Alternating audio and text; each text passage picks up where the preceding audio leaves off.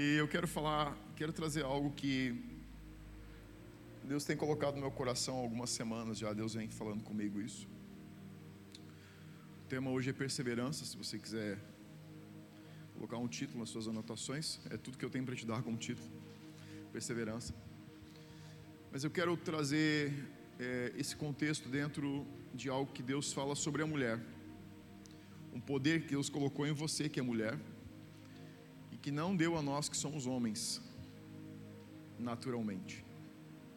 A mulher tem poder de transformação, poder gerador e poder de transformação. O homem precisa alinhar-se com Deus para receber esse dom e essa graça, mas a mulher já nasce com isso naturalmente. Se você abrir a tua Bíblia em Provérbios, você não precisa abrir agora, esse é só um versículo base. Capítulo 14, versículo, versículo 1 diz assim: A mulher sábia edifica a sua casa, mas a insensata com as próprias mãos a derruba. Você pode virar a sua Bíblia de ponta cabeça, de trás para frente, frente para trás, você não vai encontrar um versículo que diga que ao homem foi dado poder de transformação. Isso é um poder inerente às mulheres. Você que é mulher, você que é mulher, tem capacidade dada por Deus de gerar transformação e edificação. Cabe ao homem buscar isso também, a, no, a, maneira que, à medida que nós nos alinhamos com Deus, à medida que a nossa vida entra debaixo de um alinhamento com Deus, esse, essa capacidade de transformação, essa capacidade de edificação passa a fazer parte de nós também. Mas as mulheres nascem com esse potencial. Eu sempre brinco que se você casar um caco com uma mulher de verdade, ele vira um homem de verdade. Aí, se você casar um homem de verdade com um caco, ele vai virar um caco. Você já viu isso? Sim, porque a mulher carrega uma natureza de influência que o homem não consegue carregar. Elas sabem como dizer as coisas que nós não queremos ouvir, na hora que nós precisamos ouvir para fazer o que nós não queremos fazer. Sim ou não? Sim, a mulher tem uma, uma perspicácia, ela tem uma capacidade de perceber coisas se você começar a ser um pouco sábio, você vai começar a fazer perguntas para ela. E vai ouvir mais. Eu sempre digo que se você tiver para fazer um negócio e sua mulher ficar com um pé atrás, é melhor você ficar com os dois pés e as duas mãos atrás, porque ela viu algo que você não está vendo. É verdade. E se ela disser, acho que é melhor não fazer, eu acho que era melhor você não fazer. Todas as vezes que a gente anda numa direção diferente, a gente descobre o que elas já sentiam. Você vai perguntar, ela vai dizer, não sei porquê, só não sinto alguma coisa legal. Você já sabe. Tem algumas mulheres olhando para o chão e fazendo assim. Se você tá, não olha para o lado agora, é uma hora você olhar para mim, é menos constrangedor. Tem algumas ficando vermelhas, ela não está querendo te entregar, mas está fazendo isso. é natural, faz parte. Vamos lá. Esse versículo de Provérbios fala de dois contextos muito distantes que são insensatez e sabedoria. O versículo de Provérbios que eu li diz que a mulher sábia tem capacidade de edificar uma casa, e aqui casa é o contexto geral de família. E a insensata com as suas próprias mãos a derruba. Então, é, traduzindo um pouco esse versículo de forma mais clara, ele está dizendo o seguinte: é, derrubar com as mãos aqui é com a sua própria força. E é um pouco difícil para a gente, como homens, admitir isso, mas mulheres são fortes. Sim ou não? Sim. Cara, a mulher tem uma força, uma capacidade de ser resiliente. A mulher engravida, gera vida, dá a luz e a gente quase morre de resfriado. Sim ou não? Seja sincero. Quando sua mulher estava ruim da gripe e precisava dar de mamar, era você quem ia ou era ela? Uma dor de cabeça põe um homem de cama.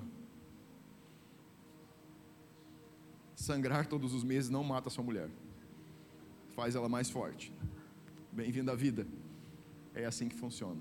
As mulheres têm uma capacidade, e isso é admirável, mas a gente precisa nós, como homens, como pessoas, precisamos aprender a entender que sabedoria, apesar de você, mulher, ter uma capacidade aumentada de ser sábia, essa mesma capacidade pode ser usada para destruição.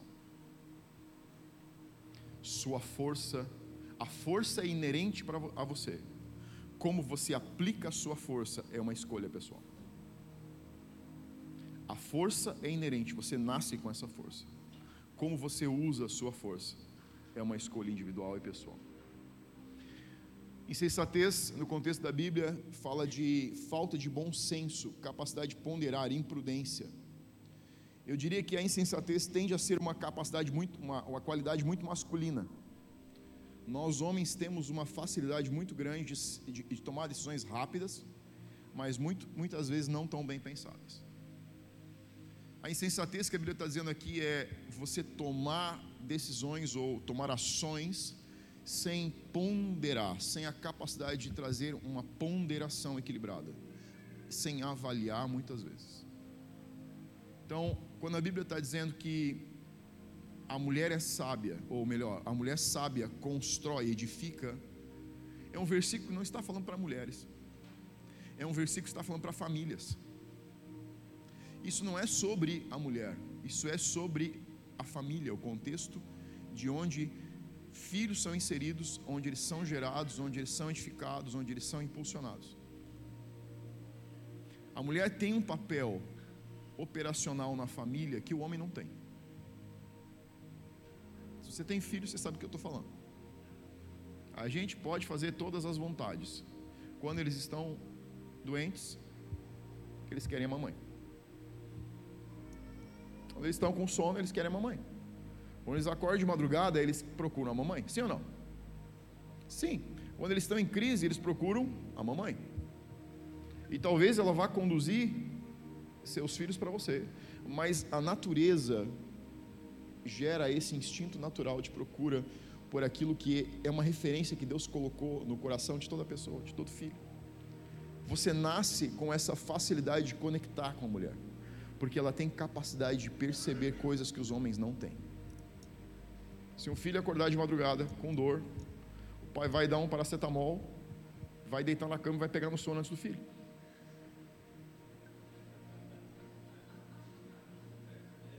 Se eu estiver errado, me, eu, me, eu me ajoelho e me arrependo. Foi só lá em casa então. Sim ou não? Talvez ele nem levante. Alguns têm um grande gesto delicado de cutucar com o cotovelo e dizer: Levanta, amor. Isso é o máximo que você vai ter de alguns homens. Sim ou não? Seguir em frente, pular esse ponto. Vamos pular esse ponto.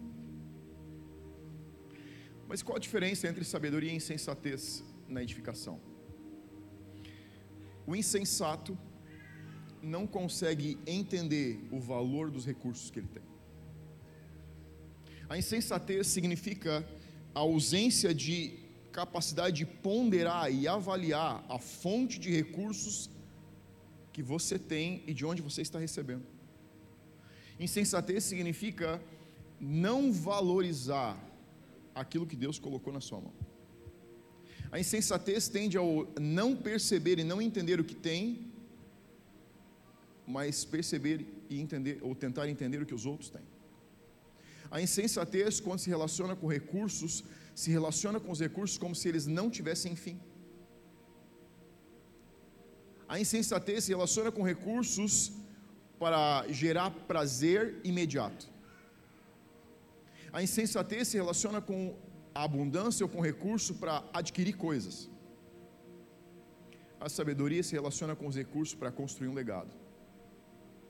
A sabedoria se relaciona com o recurso não como uma fonte inesgotável, mas como uma oportunidade de, ter, de construir algo.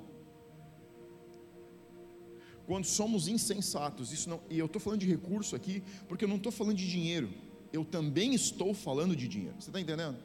Eu estou falando que o insensato se relaciona com a sua, sua saúde como se ela não fosse nunca acabar. O insensato se relaciona com o tempo como se ele não fosse acabar ele se relaciona com o dinheiro como se ele não fosse acabar. A insensatez é a falta de sabedoria, a falta de entendimento de que qualquer recurso que Deus pôs na sua mão precisa ou tem o propósito, Deus te dá recursos, seja quais forem, influência, dinheiro, saúde, inteligência, com um propósito. Fala para mim, do que você realmente é dono nessa vida?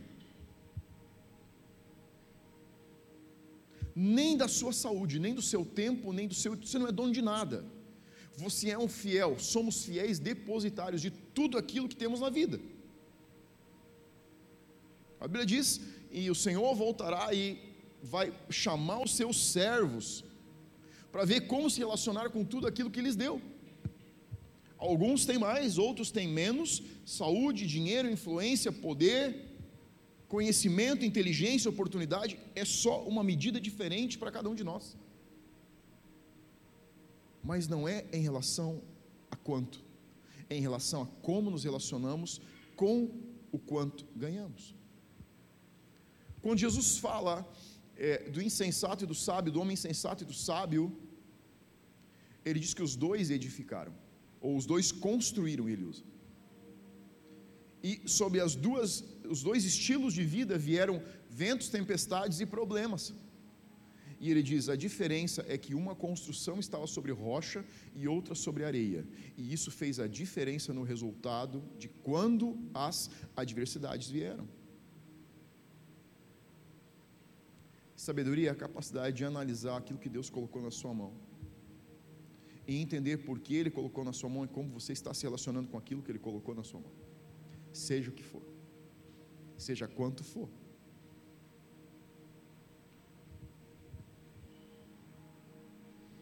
Construir está diretamente ligado e é uma das, a, a uma das características mais importantes na nossa caminhada com Deus. Eu te dei um título que é perseverança. Deixa eu dizer algo para você, para mim, essa é uma das palavras mais importantes quando se fala de cristianismo e quando se fala de vida. Arrependimento é importante, salvação é importante, dons são importantes, confissão é importante, mas perseverança, para mim, é, é como se fosse um caminho catalisador de cada uma dessas outras situações. Você se arrepende muitas vezes porque decidiu perseverar. Você alcança coisas em Deus porque decidiu perseverar. Você recebe coisas novas de Deus e entra em estações e temporadas e ciclos de, novos com Deus porque decidiu perseverar. A perseverança é uma qualidade que te dá uma capacidade de permanecer quando parece que tudo está contrário. Se a gente não desenvolver a capacidade de perseverar, em alguns momentos da vida, entendo que eu vou te dizer, você não vai ter motivos para seguir em frente. Muitas vezes na vida não é a respeito da temporada que você está, é a respeito da temporada que você um dia vai entrar.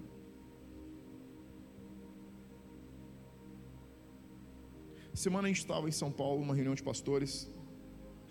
Acho que tinha talvez 1.200 pastores do Brasil, uma nova geração de líderes, Brasil e fora do Brasil. E Deus tem nos colocado em algumas conexões, é de coisas que Deus tem falado, falou há mais de seis anos atrás. E hoje eu consigo ver se cumprindo coisas nas nossas vidas, e elas não são resultados de ter tido um chaba de Deus elas não são resultado de ter ouvido Deus afirmar dez vezes a mesma coisa. Elas não, muitas não são resultado de palavras proféticas. Eu te diria que a maior parte delas são resultados de perseverança. Perseverança. A diferença entre o sucesso da vida cristã e o fracasso não é o quanto você ouve Deus. E aqui se aprende a ouvir a Deus. Não é quanto você sente a presença de Deus. E aqui você sente a presença de Deus. Não é sobre quantas palavras proféticas você ouve de Deus. E aqui você recebe palavras proféticas. Não é sobre quantas revelações você tem sobre Deus. E se você andar com a gente, você vai ter muitas revelações de Deus. Mas é sobre quanto você aguenta permanecer naquilo que Deus já falou com você até aquilo se cumprir. Está fazendo sentido? Está entendendo o que eu estou dizendo? Muitas vezes a gente está muito animado com novas temporadas e muito afoito em ouvir o que Deus mais está falando. Deus, o que, que você está falando mais? O que, que você tem mais? Qual é o propósito? Eu preciso que se esclareça mais. E às vezes Deus começa a tomar uma atitude de silêncio, porque talvez Ele queira desenvolver em você e em mim mais a qualidade de permanecer, de perseverar, mesmo quando Ele não está falando. Em um dos nossos cursos, essa é uma das perguntas que eu faço. O que você vai fazer quando Deus ficar em silêncio? E existem temporadas que Deus fica em silêncio. Foi legal essa. Se tivesse planejado, não tinha dado tão certo. ponto final. Próximo ponto. Perseverança é a qualidade de quem persevera, pertinácia, constância. Perseverança é a diferença entre armazenar informações e a construção que gera a sabedoria. A perseverança é a diferença entre acúmulo de informações e a sabedoria. Vivemos na era da informação. Você tem mais informação em um dia que você aguenta você já tirou um dia para ficar muito nas redes sociais e lendo muita notícia? Como é que você fica no final do dia? Cansado. Sabe quando você está cansado de ler e ver e ouvir? Já sentiu isso ou não? Você sente tua cabeça assim, tipo, cara, deixa. Eu, você sente assim, cara, vou desligar o celular porque eu. Digo o seguinte, bota ele agora em silencioso, porque eu preciso de um tempo, porque eu estou cansado de tanta informação que eu estou recebendo. Estamos em uma era de informações demasiadas. Deixa eu dizer algo para você. Você pode ter tanta informação quanto quiser, só a perseverança pode te dar sabedoria. Informação, conhecimento e sabedoria são coisas diferentes. Você vai precisar de conhecimento para adquirir sabedoria. Provérbios fala isso, a Bíblia é a base do a base da sabedoria é o conhecimento.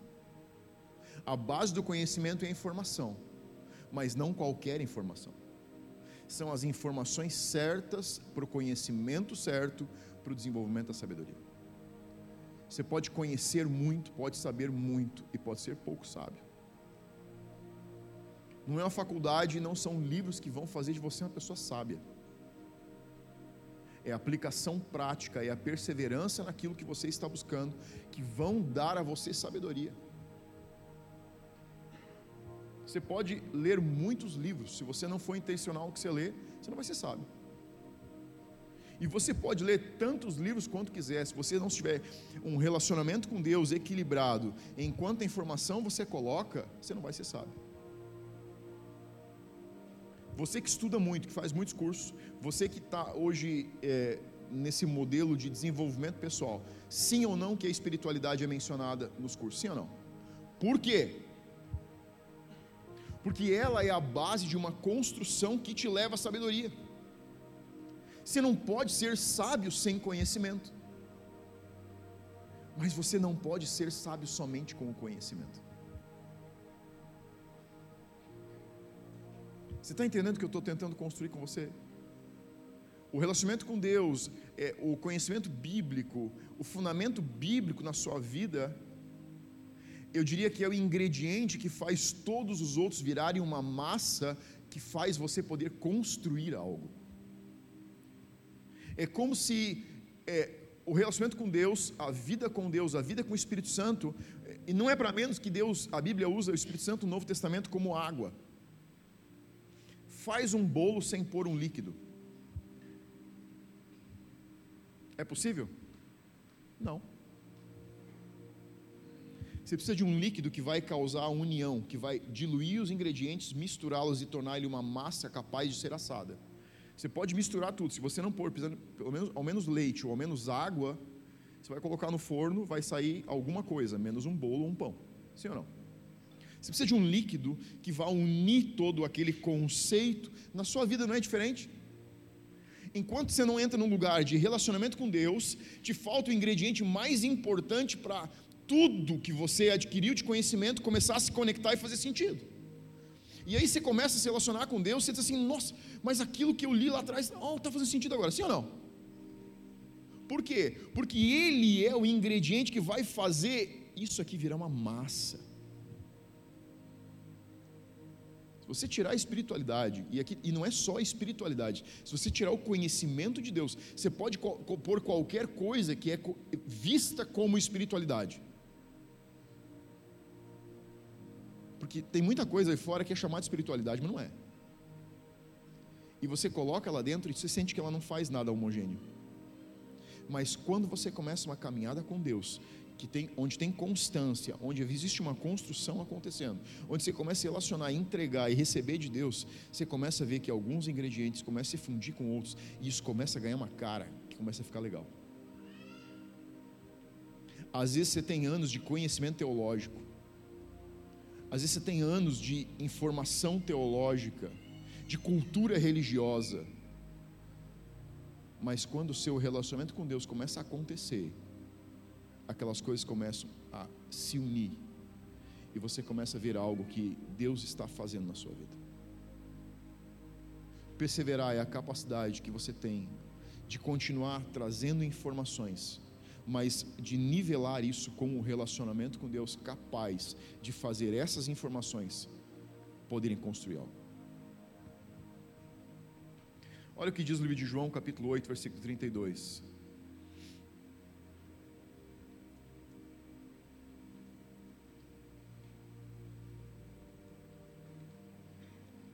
João 8,32, um versículo muito pequeno, mas que tem um grande significado. João 8,32 diz assim: E conhecereis a verdade, e a verdade vos libertará. Vou dar uma frase para você agora.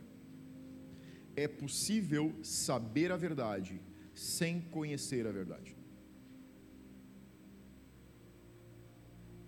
É possível saber a verdade e não ser um conhecedor da verdade. Se você traduzir esse versículo mais atual, a gente vai ter mais ou menos isso. E ao agir a partir do conhecimento que você obteve da verdade, agindo a partir do saber, essa verdade nos colocará ou vos colocará em liberdade. Saber a verdade não tem poder de te pôr em liberdade. Conhecer a verdade é o que te dá capacidade de viver liberdade. Saber e conhecer são coisas completamente diferentes. Parecem ser a mesma coisa, mas não são. O que sabemos é resultado do conhecimento genérico, coisas sobre as quais estamos informados. Todos vocês que passaram por aquela porta o primeiro dia ou hoje, tem alguma informação sobre Deus e sobre cristianismo, sim ou não? Sim. Muitos dos que estão aqui há mais tempo descobriram que sabiam sobre, mas não conheciam, sim ou não? Você está percebendo a diferença? Informação não é conhecimento. Saber sobre, saber a respeito não é conhecer. O conhecimento acontece somente no nível do relacionamento. Se você não se relaciona com Deus, você sabe sobre Ele, mas você não o conhece.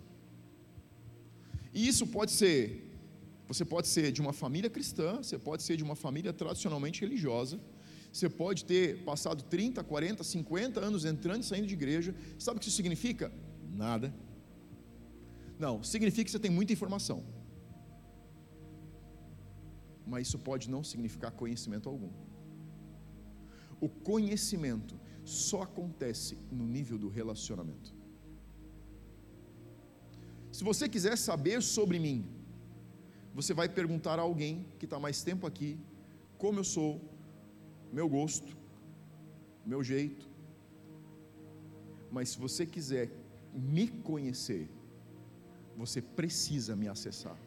Você está me entendendo? Sim ou não? Você não tem como você me conhecer de informações que outros te dão. Você pode saber saber tudo sobre mim e ainda assim não vai saber nada a respeito de mim. Para saber a respeito de mim, precisamos entrar em algum nível de relacionamento. Você pode ter me conhecido na infância, na meninice, na juventude, pode ter me visto por aí, você pode saber de que família eu sou, você não sabe mais, não tem mais do que informações sobre mim. Minha esposa que está aqui, a pessoa que melhor me conhece aqui. Meu time me conhece melhor que muitos, os voluntários me conhecem melhor que muitos de vocês. O nível de relacionamento determina quanto nós nos conhecemos. Informação sobre Deus não é conhecimento, não existe nível de informação que possa te dar liberdade. Mas qualquer nível de conhecimento te dá algum nível de liberdade. Quanto mais você conhece, mais livre você é. Quanto menos você conhece, mais escravo você é, mais preso você está, mais amarrado você está mas dependente. Sabe o que é o contexto aqui de preso? De liberdade, é o, é o contexto de a informação vai manter você num nível de você necessita de outras pessoas para conduzir a tua espiritualidade. Não é nem no nível de ser escravo de alguém, é no nível de ser dependente. Você tem filhos pequenos, teus filhos são dependentes de você à medida que eles vão amadurecendo, o nível de dependência vai diminuindo, assim como o nível de conhecimento deles sobre eles mesmos, sobre a vida, sobre como as coisas acontecem, aumenta. Não é a idade deles que dá liberdade, mas é o autoconhecimento, é o conhecimento da vida, como as coisas funcionam, como elas operam, que vai dando a eles uma certa nível de liberdade cada vez maior. Está tá entendendo o que eu estou dizendo? Eu estou construindo com você um conceito de que a liberdade precisa de relacionamento. Pastor, como que eu sei se eu sou livre ou não sou livre? Seu nível de relacionamento com Deus determina o seu nível de liberdade sua capacidade de se relacionar com Deus, de ouvir a voz de Deus, sua vida devocional, seu tempo com a Bíblia, seu tempo no lugar secreto com oração, seu tempo de compartilhamento com seu cônjuge sobre o que Deus está falando com você, o que vocês estão sentindo. Tudo isso são sinais de níveis diferentes de liberdade. Paulo, o apóstolo Paulo disse: Eu posso qualquer coisa mas nem todas me convêm. Sabe o que ele estava falando? Está dizendo assim: eu vivo um nível de liberdade com Deus, que eu sei muito bem qual é o meu grau de liberdade, mas tem pessoas com as quais eu me relaciono que tem coisas que eu não posso fazer porque eles são dependentes e não conseguem entender a liberdade que eu vivo. Deus nos fez para ser livres, mas seremos livres no relacionamento.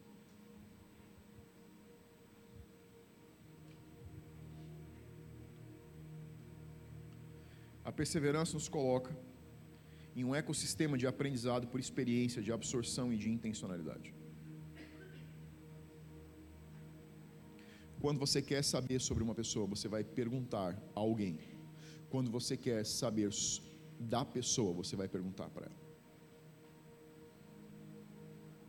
Olha só, quantos de vocês, vamos fazer um negócio de casa hoje. Quantos de vocês entraram aqui e não liam a Bíblia. Vai lá. Mas quantos de vocês leem pelo menos três vezes a Bíblia por semana? Você está vendo o que o relacionamento faz? Ele constrói. O relacionamento tem a capacidade de ativar em você coisas que o conhecimento somente ou a informação não pode te dar. A Sandra falou sobre batismo de adultos e não de crianças. A maioria de nós, em algum momento, acreditava piamente que o batismo era para crianças também. Enquanto que a Bíblia claramente diz, a partir do conhecimento, a capacidade de entender, a capacidade de avaliar, é o termômetro ou o ponteiro que vai dizer se o batismo está no momento certo. Mas quando você não se relaciona com a Bíblia, quando você não se relaciona com Jesus, Você aceita tudo como uma verdade. Porque informação você pode receber de qualquer fonte, mas a verdade você precisa buscar na fonte certa.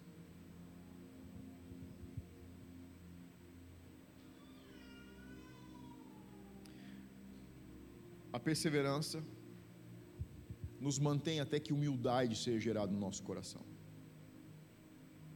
Perseverar é uma das grandes qualidades que trabalha o orgulho, que quebra o orgulho do nosso coração.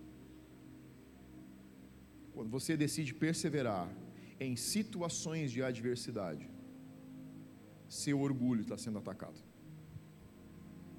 Quando você persevera, mesmo tendo sido ofendido por algo, seu coração passa a ser moldável. Quando você decide perseverar até o arrependimento acontecer.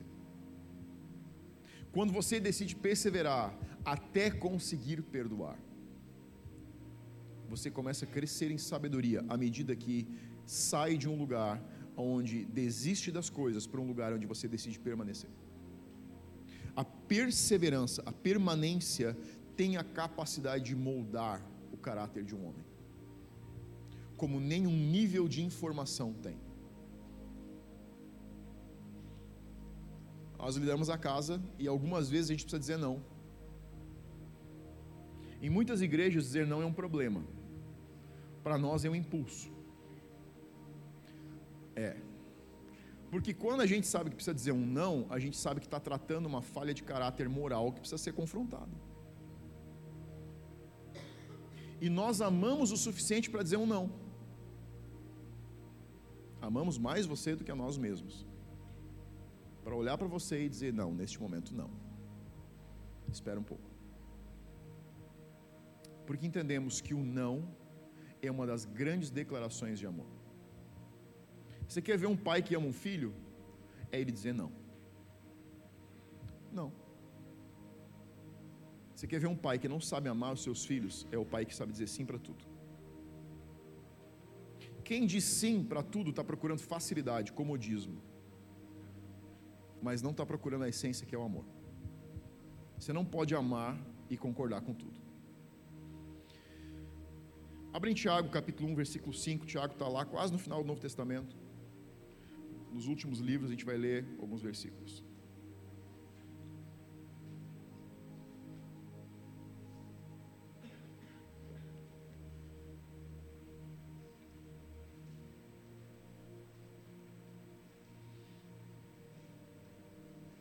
Tiago capítulo 1, versículo 5.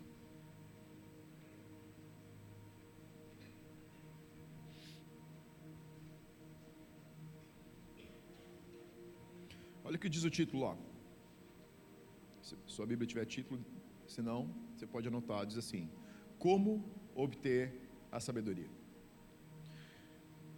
Se, porém, algum de vós necessita de sabedoria, peça a Deus que a todos dá liberalmente e nada lhes impropera. Impropera que é retém. E ser-lhe-á concedida. Alguém mais precisa de sabedoria além de mim aqui? Sim ou não? Alguém precisa de sabedoria? Ok. Como que a gente faz? Pede. Obtenha sabedoria pedindo. Pastor, mas como que eu peço isso? Você pega você vai para algum lugar quieto é a tua casa e você diz: Deus, preciso e quero sabedoria. Pronto, você pediu. Quantas vezes você pode fazer isso? Todas as vezes que você fechar o teu olho, ou de olho aberto, estiver dirigindo teu carro, se estiver sentado na calçada, se estiver sentado numa cadeira tomando chimarrão, quando estiver no trabalho, Deus, eu preciso ser sábio, eu quero ser sábio. O que Tiago está dizendo é: se porém Sabe o que ele está dizendo? Sabedoria deve ser uma característica inerente do cristão.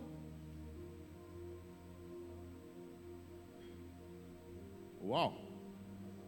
Ele não está dizendo assim, todos vocês que precisam de sabedoria, peçam a Deus. Olha o que ele diz: se por acaso, porventura, se porém alguém de vocês não tiver sabedoria, pede a Deus e ele vai dar. O contexto que Tiago, o apóstolo Tiago está considerando do cristianismo é todo cristão precisa ser ter inerente em si sabedoria.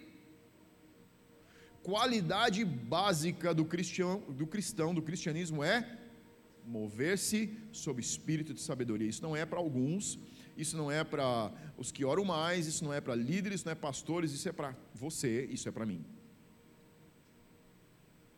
O andar cristão chama você para mover-se sob espírito de sabedoria. Porque a sabedoria é Jesus. A partir do momento que ele passa a morar em você, pastor, por que, que eu não posso fazer algumas coisas? Você pode fazer todas, mas a partir do momento que você for sábio, você não vai fazer mais algumas. As pessoas perguntam para mim, pastor, mas quais são as regras da igreja? Uma só: tenha Jesus no seu coração. Tá, mas o que, que eu posso ou não posso fazer? Você pode fazer o que Deus te deixar fazer.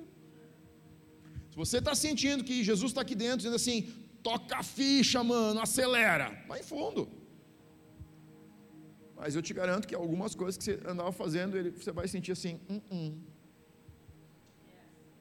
Algumas pessoas, pastor, eu, tenho um convite para ir em tal lugar, o que, você acha? Não, eu acho que você deve orar.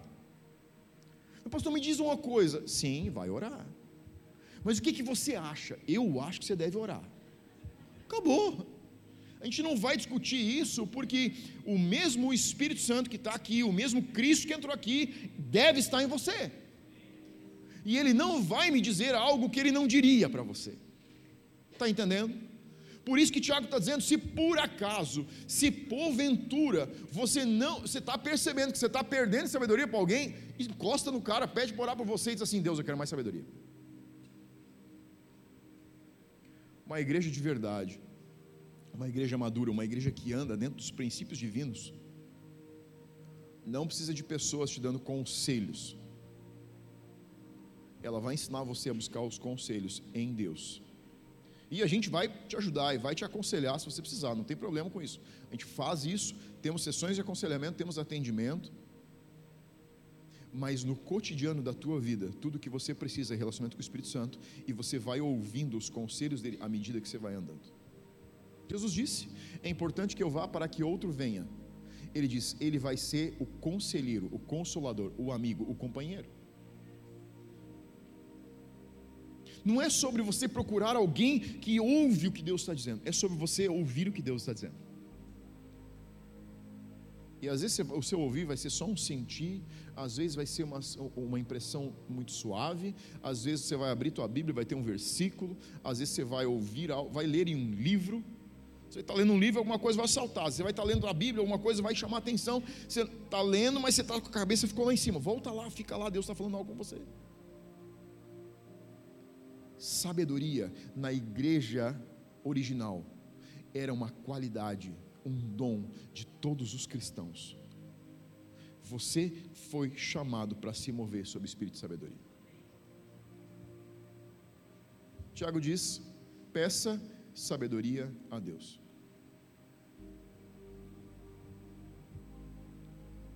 Agora no versículo 6. Aí ele diz algo. Versículo 5 ele diz: Se você precisa de sabedoria, peça a Deus. Mas no 6 ele diz: Em uma maneira de pedir. Ele diz: Peça, porém, com fé, em nada duvidando. Pois o que duvida é semelhante à onda do mar, impelida e agitada como o vento. Pedir com fé é como você deve pedir. O problema não está muitas vezes na medida de fé com que você pede, mas na, na medida de dúvida que você mantém quando pede. O, os discípulos perguntaram a Jesus: Jesus, é, aumenta, eles pediram, não perguntaram. Jesus disse: Jesus, aumenta a nossa fé. E se você ler os versículos subsequentes, você vai perceber que Jesus não fala de aumento de fé. Ele fala de uma mudança de mentalidade com relação a relacionamentos a, a ideia original, central que ele está construindo é que a medida de fé que eu recebi e que você recebeu são iguais. A mesma medida de fé é repartida. Existe o dom da fé, é um dom específico, vem dentro do ministério apostólico, é um dom para construção, é um, é um dom que é ativado com outro propósito, mas o, a fé original vem como uma semente de mostarda. Jesus disse: e é como o reino é como uma semente de mostarda, a menor das sementes, que pode se tornar a maior das hortaliças. O que ele está construindo com os discípulos é a ideia de que a sua medida de fé é igual à minha. Não tenho mais fé que você. Perdão te decepcionar. Não tenho. Não recebi mais fé do que você. Talvez eu esteja cuidando da minha semente de mostarda há mais tempo que você. Talvez você olhe e diga assim: nossa, mas aquela pessoa tem tanta fé. É, talvez ele esteja dedicando bastante cuidado àquela hortaliça. Aquela semente está começando a gerar frutos. Mas a medida de fé é a mesma. O que muitas vezes muda é a medida de dúvida que permitimos estar no nosso coração. E se você quer entender a dúvida, pensa no Superman. Já assistiu o Superman? Não esse último agora que eu não vou assistir, me nego. Você me entendeu. Mas o original, o verdadeiro, o único, tinha um problema com criptonita, sim ou não? Dúvida é a criptonita da fé. É um antídoto que tem a capacidade de anular toda a fé que você exerce. Tiago está dizendo, ele diz: não seja como uma onda do mar. O que, que, é, o que, que a onda faz? Ela vem com muita intensidade, muita força, mas assim como ela explode, ela volta sem energia nenhuma. Tiago está dizendo aqui: não é a intensidade com que você bate na sua necessidade, mas a constância que você considera na sua caminhada.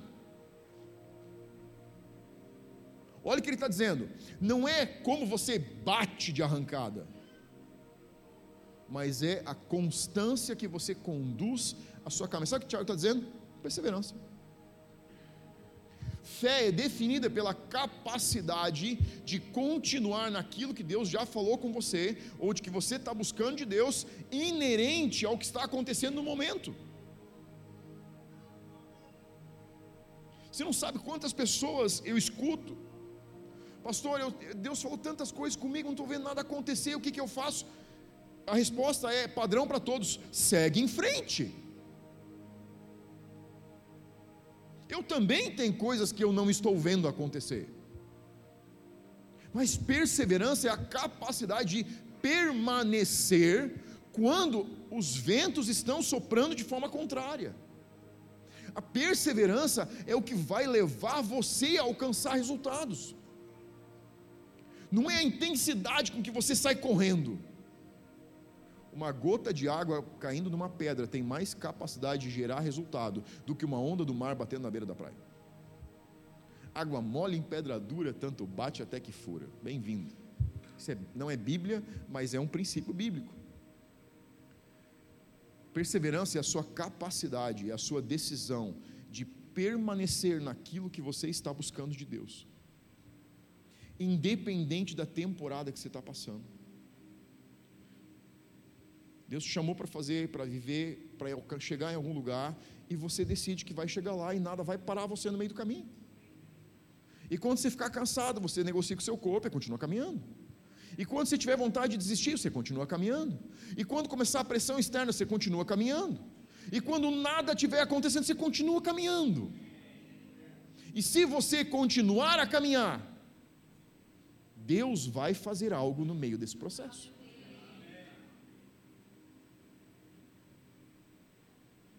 Somos uma geração sensitiva.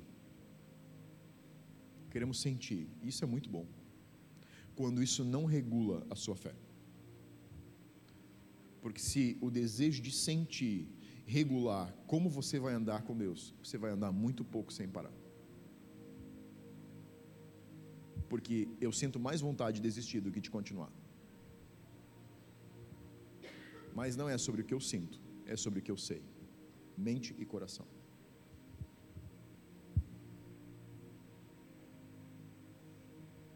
A dúvida é a medida humana de descrença que neutraliza a sua fé.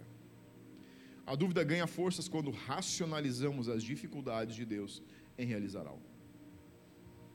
Dúvida é quando você escuta a sua razão. A fé não é racional. Vai por mim, ela não é racional. Às vezes ela não faz sentido. Às vezes você vai ficar com medo, receio,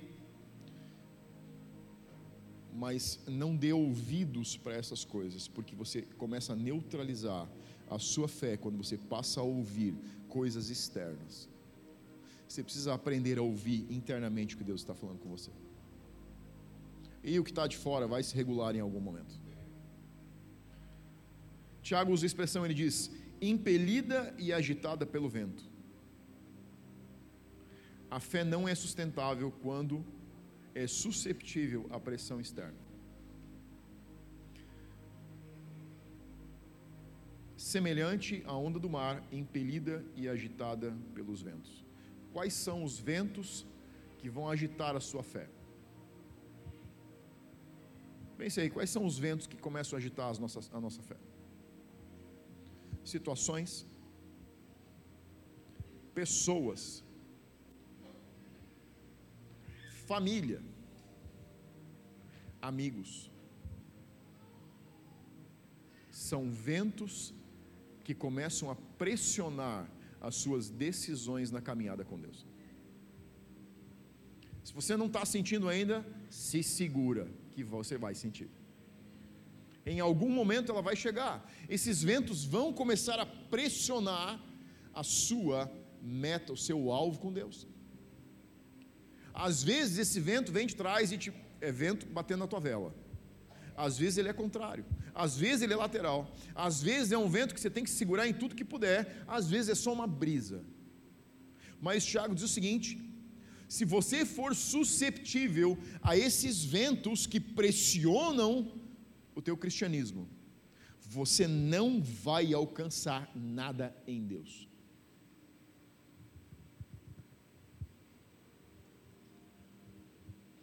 Qual é o vento que está pegando você? Está pegando vento aí ou não? Alguém está com vento? Tem uns dois ou três pegando vento. Você vai sentir o vento te pegar em algum momento. Ele pega a gente lá em casa também. Às vezes são uma, é uma temporada de filhos, um melhor, o outro piora. Um melhor, parece que é um é, é, é brinca de pega-pega, um passa para o outro. Às vezes são é pressão de família às vezes é pressão de amigos, às vezes é pressão econômica, às vezes é... eu não sei qual é o vento que está pegando você, mas nos prepara, fica tranquilo, ele vai mudar. Você vai sentir os meus e eu vou sentir os teus. Eles batem na casa de a gente de vez em quando. Faz parte, Tiago disse: esse vento não pode fazer você retroceder.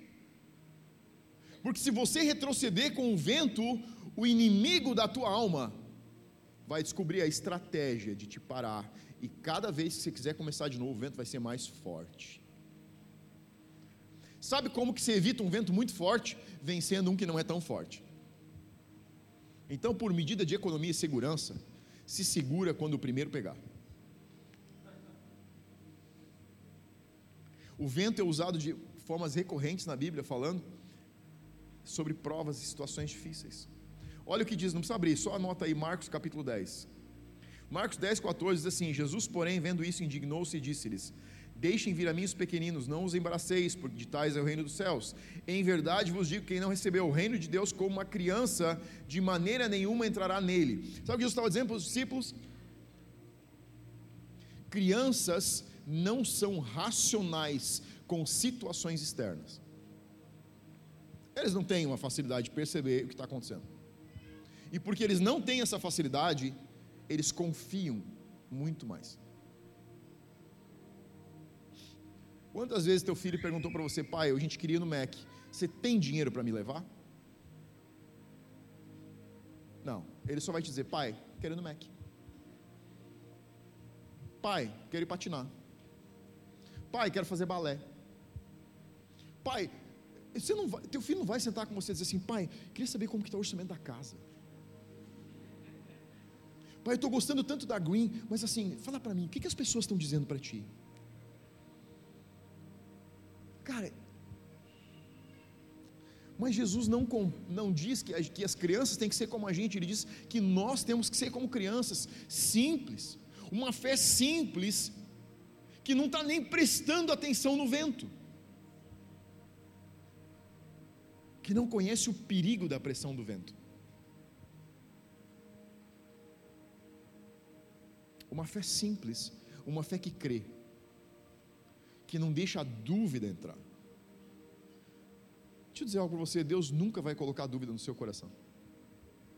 Se, se você está em dúvida sobre algo no seu cristianismo, se você está em dúvida sobre uma decisão que você tomou, como, pastor, como que eu sei se é um vento que o inimigo, que o diabo está mandando? Simples, está pondo você em dúvida, é vento. O vento de Deus não põe dúvida, ele traz fogo. E ele faz você ser mais consciente da sua decisão, mais alinhado com o coração de Deus, mais focado no que ele está fazendo. Se é um vento que mandou por Deus, mandado por Deus, ele vai bater de cá para lá na tua vela para te levar para o teu destino. Se é um vento enviado pelo inimigo para te atrasar, para atrasar a sua vida, para parar a sua vida cristã, ele vai bater de lado ou de frente. Porque ele vai tentar tirar você da rota que você estava. E vai por mim, mais dia, menos dia ele chega. A questão não é quando ele chega, a questão é o que você vai fazer quando ele chega. Isso é definido pela sua capacidade de perseverar. Olha só, Mateus capítulo 14, 28, conta a história de Pedro pulando o barco. E Pedro diz para Jesus assim: Se és tu, manda-me ir contigo por sobre as águas. E ele disse: Vem. E Pedro, descendo do barco, andou por sobre as águas e foi ter com Jesus. Reparando, porém, na força do vento, olha para que que Pedro foi olhar três da manhã, uma escuridão total em cima do mar, vento, ondas, água entrando no barco, eles não conseguem atravessar o mar para onde Jesus disse que eles deviam ir. Eles veem um vulto caminhando em cima da água, estão achando que é um fantasma. Jesus se apresenta e Pedro diz assim: Jesus, se é você mesmo, manda eu ir até você. Jesus assim: pula, Pedro, vem.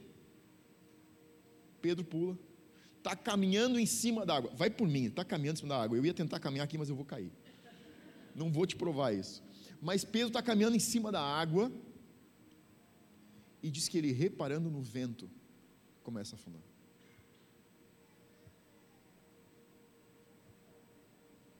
Se você prestar atenção na pressão, sua fé vai afundar. E aí ele diz: Jesus, salva-me. E diz que Jesus estende a mão e traz ele de volta. O vento sempre, quando eu olhar dentro desse contexto da Bíblia, vem para de alguma maneira reduzir a sua confiança em Deus e colocar você em um lugar de cheque e colocar você em dúvida. Quais são os ventos que têm poder de colocar as suas decisões em dúvida? Quais são os ventos? Qual é a pressão que se viesse, você diria, cara, eu preciso pensar.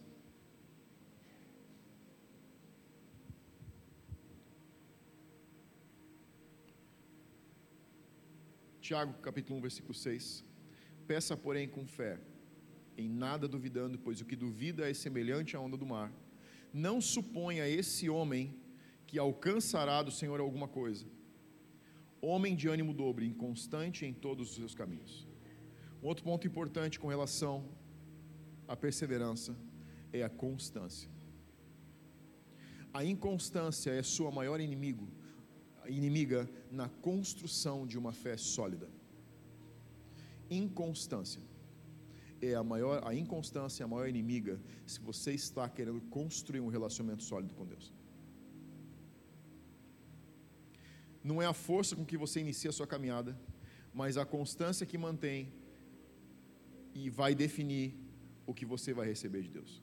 Tiago disse o seguinte: se você, por acaso, não for sábio, peça sabedoria a Deus, que não retém nada de ninguém, sem duvidar. Tem coisas que nós pedimos para Deus uma vez e Ele responde. Tem coisas que nós pedimos dez vezes e ele responde. Tem coisas que nós pedimos durante alguns anos até que ele responda. Tem coisas que você vai pedir a vida inteira e não vai alcançar. A galeria dos, dos heróis da fé, em Apocalipse, relaciona homens e diz assim: e vendo o cumprimento da sua promessa, não a alcançaram. Sabe como que nós olhamos para os heróis? Homens e mulheres que se destacam porque conseguem gerar os resultados que esperam. Sabe como que Deus olha heróis? E se você quer ter uma versão verdadeira sobre algo, tem a versão de Deus sobre algo. Sabe como que Deus enxerga heróis? Não é em homens e mulheres que construíram, deixaram grandes heranças, grandes resultados, grandes empresas, grandes negócios. É em homens e mulheres que deixaram um grande legado. E olhando com expectativa para a sua promessa, não a alcançaram, mas a sua geração as alcançou. Sabe qual a versão de Deus sobre heroísmo? Levantar uma família, levantar homens e mulheres mais fortes do que você e eu somos. Não podemos transformar essa terra com as nossas conquistas, mas podemos transformar essa terra com o nosso legado. Esse é o modelo de heroísmo bíblico. Esse é o modelo de heroísmo para Deus. Sabe o que significa isso agora em miúdos? Eu e você continuarmos a olhar para aquilo que nós queremos alcançar em Deus e mesmo sem alcançar, entender que talvez a próxima geração vai viver aquilo que poderíamos ter vivido. Será que a gente está disposto a perseverar nesse ponto? Será que a gente está disposto a perseverar e entender que não é sobre mim e sobre você? Será que estamos dispostos a deixar para os nossos filhos, os nossos netos, um legado muito maior do que nós vivemos? Será que a gente está disposto a olhar para eles amanhã e ver eles pisarem o nosso telhado e isso ser a plataforma deles? Ou será que nós estamos apenas focados nos resultados hoje? O que a gente está construindo? Sabe o que é perseverança? É a capacidade de permanecer, apesar de não ver nada acontecer. Isso é fé. Você quer saber uma versão de fé? Fique com aquilo que Deus te falou, apesar de não ver nada. Não, pastor, eu acho que uma grande fé é a que gera resultados. Não, a grande fé gera perseverança. Isso é uma grande fé. O que, que você está vendo? Não estou vendo nada. E aí? Vou continuar em frente. Tá, mas você não está vendo nada? Não, não estou vendo nada. O que, que você está sentindo? Dor, decepção. E o que você vai fazer? Vou continuar.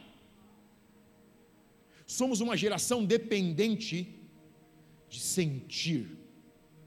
Eu preciso me sentir bem. Eu preciso sentir alegria. Eu preciso sentir prazer. Pergunte para três, quatro gerações para trás que alegria, que prazer que eles tinham. Pergunte para os soldados que morreram na Segunda Guerra que alegria que eles sentiam. Pergunte os soldados que estão morrendo na Ucrânia, dos dois lados. Que prazer que eles sentem. Sabe qual é o prazer que eles sentem? Saber que eles estão morrendo porque um legado possa permanecer livre. Isso é uma versão de heroísmo.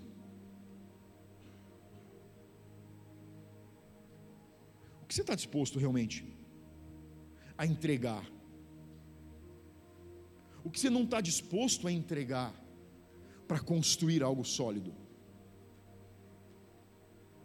Que tipo de vento dobra a sua decisão? Pastor, não é uma boa palavra para o Dia das Mães, é uma ótima palavra para o Dia das Mães. Porque se tem um negócio que mulheres sabem fazer, é dobrar a sua vontade para construir algo. Deveríamos aprender com elas.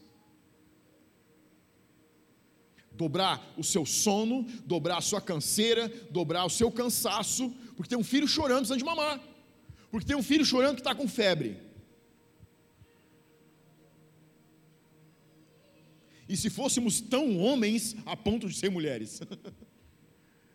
Isso não tem um duplo sentido. Entendo o que eu estou falando. E se fôssemos tão homens para ter a força que uma mulher tem?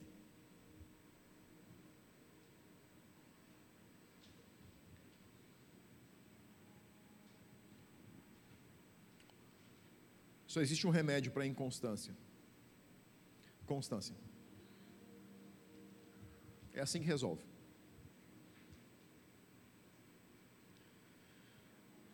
Indo para a conclusão já. E eu quero ler Lucas capítulo 24, versículo 49 com você.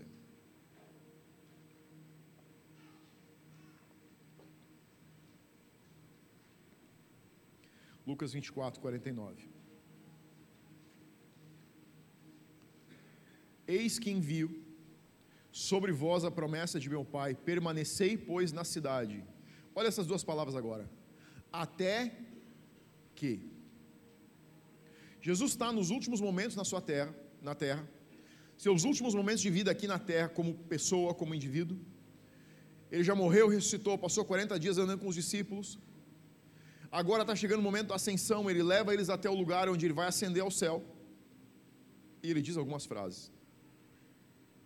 E uma das frases que ele diz para os discípulos é: Eis que envio sobre vós a promessa de meu Pai, permaneçam, pois, na cidade, até que do alto sejam revestidos de poder.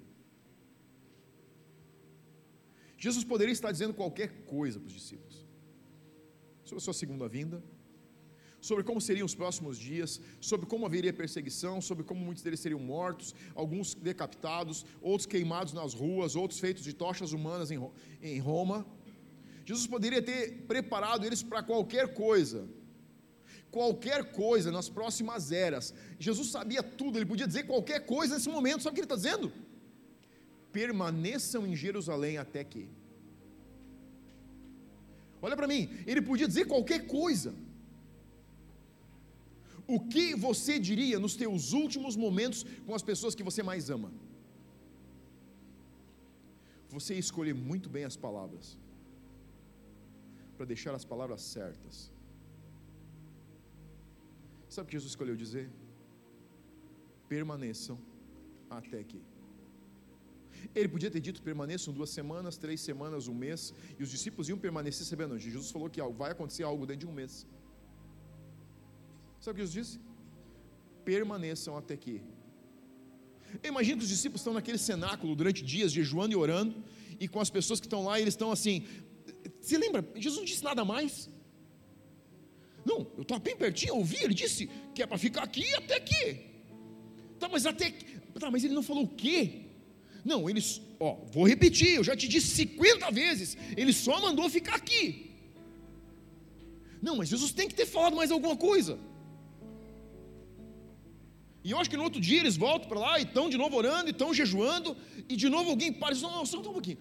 Tem que ter alguma coisa mais. Jesus falava por enigmas, ele contava parábolas, ele deve ter dito algo mais. E eu imagino que João, que era o discípulo que mais perto de Jesus sempre estava, disse: Não, eu escutei claramente. Ele mandou a gente ficar até que. João, repete, deixa eu ver se é isso. Não tem nada.